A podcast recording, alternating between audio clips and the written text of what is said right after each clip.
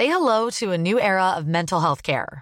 Cerebral is here to help you achieve your mental wellness goals with professional therapy and medication management support. 100% online.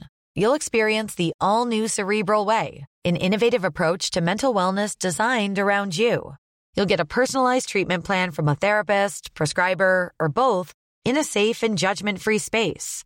Your Cerebral therapist or prescriber will outline a customized plan with clear milestones along the way so you can get to feeling your best. With Cerebral, you're not alone in your mental health journey.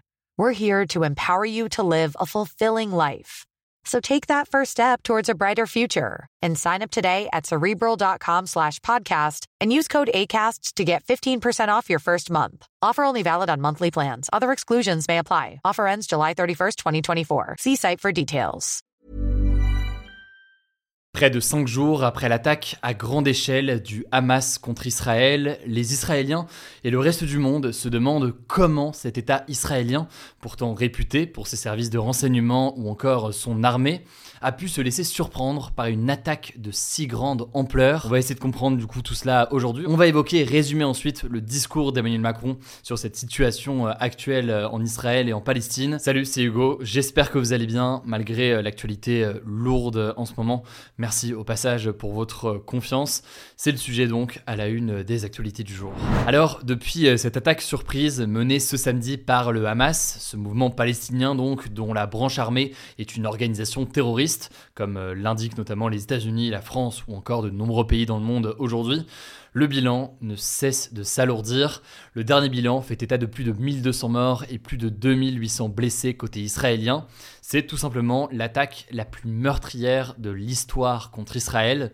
Côté palestinien, suite aux frappes et aux bombardements de l'armée israélienne sur la bande de Gaza, le ministère de la Santé de Gaza fait état de plus de 1200 morts et plus de 5600 blessés avec, euh, on l'a dit beaucoup ces derniers jours, mais de très nombreux civils des deux côtés et un bilan qui continue euh, de s'alourdir. Et donc maintenant, si on revient sur notre sujet euh, aujourd'hui, samedi dernier, le Hamas a donc tiré des milliers de roquettes sur Israël. Des combattants par ailleurs de l'organisation se sont infiltrés sur le sol israélien par la mer et par les airs visiblement. La question est donc de savoir comment Israël a pu passer à côté entre guillemets d'une telle attaque aussi meurtrière, y compris sur de nombreux civils. Et visiblement, il y a plusieurs éléments qui pourraient permettre d'essayer de l'expliquer. Bon déjà, il faut savoir que le jour de l'attaque, la société israélienne célébrait le dernier jour de la fête juive de Sukkot. Le pays donc tournait au ralenti, son armée aussi, puisque moins de soldats étaient mobilisés.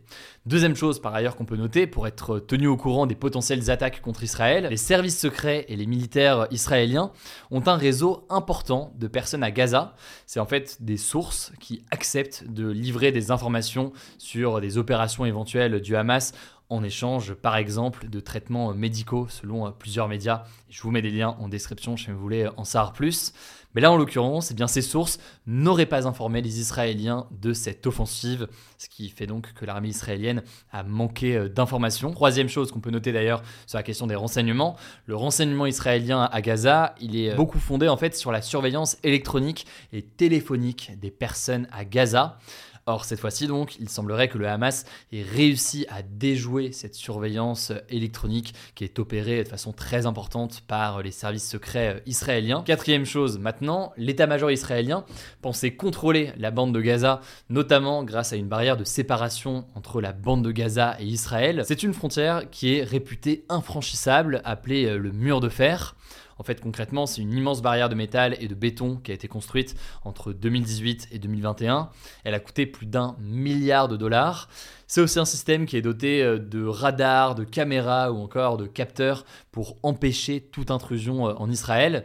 Mais visiblement, du coup, là aussi, le Hamas a réussi à saboter euh, les capteurs et les caméras visiblement avec euh, des explosifs avant de pénétrer donc par surprise en Israël. Et au passage, petit aparté, mais pour euh, mieux comprendre la situation actuellement à Gaza, y compris d'un point de vue euh, humanitaire, je vous renvoie à la vidéo qu'on a postée et aux actus du jour, y compris en podcast audio qu'on a posté hier, parce que c'était tout le sujet de la vidéo hier. Enfin, potentiellement, il faut noter qu'Israël sous-estimait peut-être les capacités militaires du Hamas, qui a notamment réussi à faire entrer beaucoup d'armes via des tunnels sans qu'Israël ne s'en aperçoive avant pendant l'offensive. On peut aussi noter que le Hamas, et ça en l'occurrence Israël en est conscient, mais le Hamas peut compter sur un soutien important du gouvernement iranien qui est un ennemi euh, juré euh, d'Israël depuis des années. C'est un soutien important sur lequel peut donc euh, compter aujourd'hui le Hamas. Et au passage, puisqu'on parle de puissances étrangères, selon le journal The Times of Israel, un officiel des services de renseignement égyptiens aurait averti les Israéliens quelques jours avant l'attaque d'une potentielle opération d'envergure du Hamas, selon ce média-là. Là-dessus, le cabinet du Premier ministre israélien a démenti cette information. C'est donc à date une information à prendre avec euh, des pincettes. Alors ces éléments permettent donc de comprendre en partie du moins pourquoi les renseignements israéliens n'ont pas vu venir l'attaque euh, du Hamas, mais il y a aussi une autre chose à prendre en compte, c'est que les soldats israéliens ont aussi eu du mal à la contrer une fois cette attaque et ces massacres débutés. Déjà, pour se protéger, Israël compte beaucoup sur son dôme de fer. Son dôme de fer, c'est un système de défense antimissile qui permet de détruire en plein vol des projectiles de courte et de moyenne portée, et donc typiquement euh, des roquettes qui pourraient euh, venir de la bande de Gaza. Et dans les faits, eh bien, ce dôme de fer, il a permis de stopper certains projectiles, mais il n'est pas non plus infaillible, surtout quand le Hamas envoie un nombre très important euh, de roquettes. C'est visiblement donc ce qui s'est euh, déroulé ce samedi. Par ailleurs, une fois l'attaque lancée, l'armée et les forces de l'ordre israéliennes ont mis du temps à réagir. Déjà parce que l'armée israélienne était depuis plusieurs mois concentrée davantage sur la Cisjordanie. La Cisjordanie, donc, c'est un territoire palestinien occupé par Israël, j'en parle dans un instant. Par ailleurs, selon euh, David Kalfa, qui est un spécialiste du sujet interrogé par France 24, Israël s'attendait davantage à une potentielle attaque venant du nord, donc venant du Liban, que de venant euh, de Gaza. L'armée israélienne a donc tardé à rejoindre finalement euh, la frontière avec Gaza. Et donc, eh c'est quelque chose qui a été reproché au gouvernement israélien. Mais alors, quelle est la réaction de la société euh, israélienne et pourquoi Benjamin Netanyahou est autant euh, critiqué? Eh bien, il faut comprendre que cette attaque intervient dans un moment de tension important en Israël. En fait, le gouvernement du Premier ministre Netanyahou souhaite mettre en place une réforme très controversée du système judiciaire. On en avait parlé dans les actus du jour, je vous mets des liens en description pour en savoir plus. Mais donc, pour le contexte, il faut savoir que Israël faisait face, avant cette attaque du Hamas, à des manifestations euh, importantes. Des milliers de réservistes, donc euh, des personnes engagées dans l'armée, mais qui ne sont pas des militaires, avaient d'ailleurs prévenu en juillet qu'ils cessaient de se porter euh, volontaires pour protester contre cette réforme. Il y a donc déjà un contexte qui était assez instable, si on peut utiliser ce terme, en Israël. Par ailleurs, en plus de cette réforme judiciaire, eh le gouvernement, composé d'élus et de politiques d'extrême droite de Benjamin Netanyahou, est très critiqué aussi. On aura l'occasion d'en reparler, mais sa position vis-à-vis notamment de la Palestine et de cette question-là a été vue par certains comme une position qui ne favorisait pas du tout la recherche d'une paix et la recherche d'une entente entre Palestiniens et euh, Israéliens. L'exemple peut-être le plus euh, marquant, c'est euh, la question de la Cisjordanie. Donc la Cisjordanie, je viens de le dire, c'est un territoire palestinien, mais qui est colonisé progressivement par des Israéliens. Une colonisation qui est assumée d'ailleurs hein, par le gouvernement israélien, mais qui est illégale selon le droit international.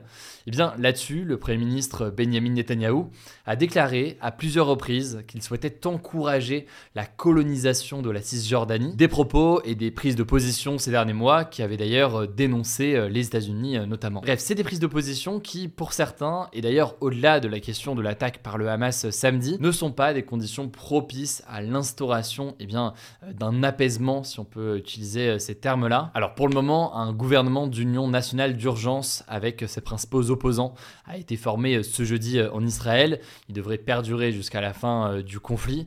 Mais une fois le conflit euh, terminé, et on ne sait pas combien de temps euh, ça va durer. bref, puisqu'on parle de la politique israélienne, c'est intéressant d'avoir et important d'avoir ces éléments de contexte. Je vous mets des liens en description si vous voulez en savoir plus. Et au passage, avant de passer aux actualités en bref avec Blanche aujourd'hui, je vais vous donner quelques informations rapidement sur le sujet et sur la situation en Israël et à Gaza. Première actualité, Emmanuel Macron s'est donc exprimé ce jeudi à 20h Après avoir dit que la France partageait le chagrin d'Israël, il a affirmé, je cite, que rien ne peut justifier le terrorisme et que, je cite, il ne peut pas y avoir de oui mais. Emmanuel Macron a rappelé euh, la position de la France par rapport au Hamas en expliquant qu'il s'agit euh, d'un mouvement terroriste. Il a aussi déclaré, je cite, ceux qui confondent la cause palestinienne et la justification du terrorisme compromettent une faute morale, politique et stratégique. Par ailleurs, Emmanuel Macron a déclaré, je cite, que selon lui, euh, ce n'est pas une guerre entre les Israéliens et les Palestiniens, c'est une guerre menée par des terroristes contre une nation, un pays, une société, des valeurs démocratiques. Enfin, le président a annoncé que 13 Français avaient été tués depuis samedi en Israël et que 17 Français étaient toujours portés disparus. Il a annoncé un petit peu plus tôt dans la journée qu'il y avait 4 euh, enfants français parmi euh, ces personnes euh, disparues. Il a par ailleurs assuré que la République continuerait d'assurer la sécurité des Français de confession juive alors que Gérald Darmanin, le ministre de l'Intérieur, a annoncé que plus d'une centaine d'actes antisémites avaient été recensés en France depuis samedi. C'est surtout des tags et des croix nazis. Et par ailleurs, plusieurs personnes portant des armes blanches à l'entrée d'écoles ou encore de synagogues ont été euh, arrêtées. Deuxième information importante, la bande de Gaza sera privée d'eau, d'électricité et de carburant venant des canaux euh, israéliens tant que les otages ne seront pas libérés. C'est ce qu'a annoncé euh, le ministre israélien de l'énergie Israël Katz. Ça fait référence donc aux environ 150 Israéliens et étrangers qui ont été pris en otage par le Hamas selon le gouvernement israélien. Pour rappel, on en parlait hier, ce siège et notamment donc ces coupures d'eau, d'électricité et de gaz ont été dénoncées par l'Organisation des Nations Unies qui l'estime contraire au droit humanitaire international. C'est aussi un siège qui a été dénoncé par de très nombreuses ONG sur le terrain, des ONG qui décrivent une situation extrêmement urgente pour les populations sur place avec un risque humanitaire extrêmement euh, important. Troisième information qu'on peut noter euh, maintenant, le ministre de l'Intérieur Gérald Darmanin a aussi ordonné ce jeudi l'interdiction systématique des manifestations pro-palestiniennes en France ainsi que l'interpellation euh, des participants. Une décision qui a fait réagir un certain nombre de responsables responsables politiques. On aura l'occasion d'en reparler euh, demain, sachant que dans tous les cas, certaines manifestations se sont tout de même tenues dans plusieurs villes en France, notamment euh, à Paris, place de la République, où euh, des mots Free Palestine ont été inscrits sur la statue de la place de la République. Je me permets de le dire à chaque fois, mais pour voir notre vidéo sur le contexte historique sur ce conflit, je vous renvoie à notre vidéo sur le sujet qu'on a posté il y a plus de deux ans, mais qui est toujours d'actualité. Vous tapez Hugo Décrypte Israël-Palestine sur YouTube, vous allez pouvoir la retrouver. Je vous laisse avec Blanche pour les actualités en bref et je reviens juste après.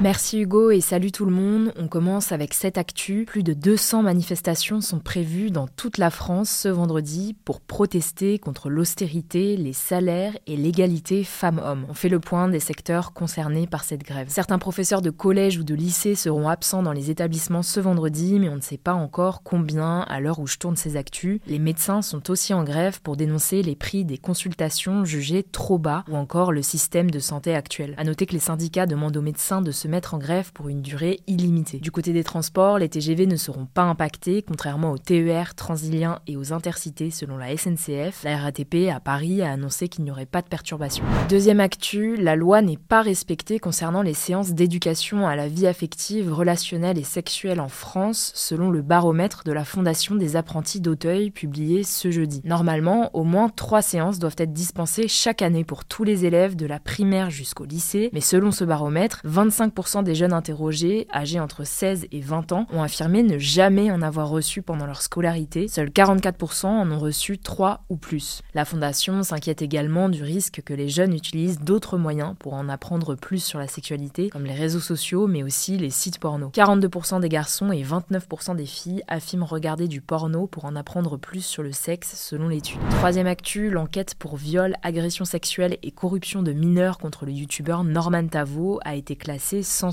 ce mercredi soir. Cette femme avait déposé plainte contre le youtubeur. Parmi elles, 5 l'accusent de viol, dont 2 qui étaient mineurs au moment des faits. D'après la justice, rien ne prouve une absence de consentement. Je cite, les échanges préalables aux rencontres étaient systématiquement sentimentaux et le plus souvent sexualisés et sans ambiguïté. Selon Norman, les échanges étaient réciproques et les rapports consentis. Alors ça ne veut pas dire qu'il est innocenté par la justice, simplement qu'il n'y a pas assez de preuves. La justice peut tout à fait décider de rouvrir le dossier si jamais de nouvelles preuves apparaissent. Dernière actu, la mairie de Lille a pris la décision d'interdire aux cyclistes et aux conducteurs de trottinettes de rouler dans le centre-ville. Il faudra désormais mettre pied à terre si on souhaite traverser avec son vélo certains quartiers de l'île. Cette interdiction s'applique tous les jours de la semaine de 11h à 22h et concerne de nombreuses rues commerçantes, dont la Grand Place. Par contre, les deux roues de la police municipale ou encore des distributeurs de colis ne sont pas concernés par cette obligation. Certains élus écologistes de la ville ont critiqué cette décision qui, je cite, tend à défavoriser un mode de transport pourtant vertueux, critiquant en particulier le choix des horaires d'interdiction. Voilà, c'est la fin de ce résumé de l'actualité du jour. Évidemment, pensez à vous abonner pour ne pas rater le suivant, quelle que soit d'ailleurs l'application que vous utilisez pour m'écouter. Rendez-vous aussi sur YouTube et sur Instagram pour d'autres contenus d'actualité exclusifs. Écoutez, je crois que j'ai tout dit, prenez soin de vous et on se dit à très vite. Spring, is that you? Warmer temps mean new Albert styles. Meet the new Superlight Collection, the lightest ever shoes from Allbirds, now in fresh colors. These must have travel shoes have a lighter than air feel and barely there fit that made them the most packable shoes ever. Plus, they're comfy right out of the box. That means more comfort and less baggage. Experience how Allbirds is redefining comfort. Visit allbirds.com and use code SUPER24 for a free pair of socks with a purchase of $48 or more. That's A L L B I R D S.com, code SUPER24.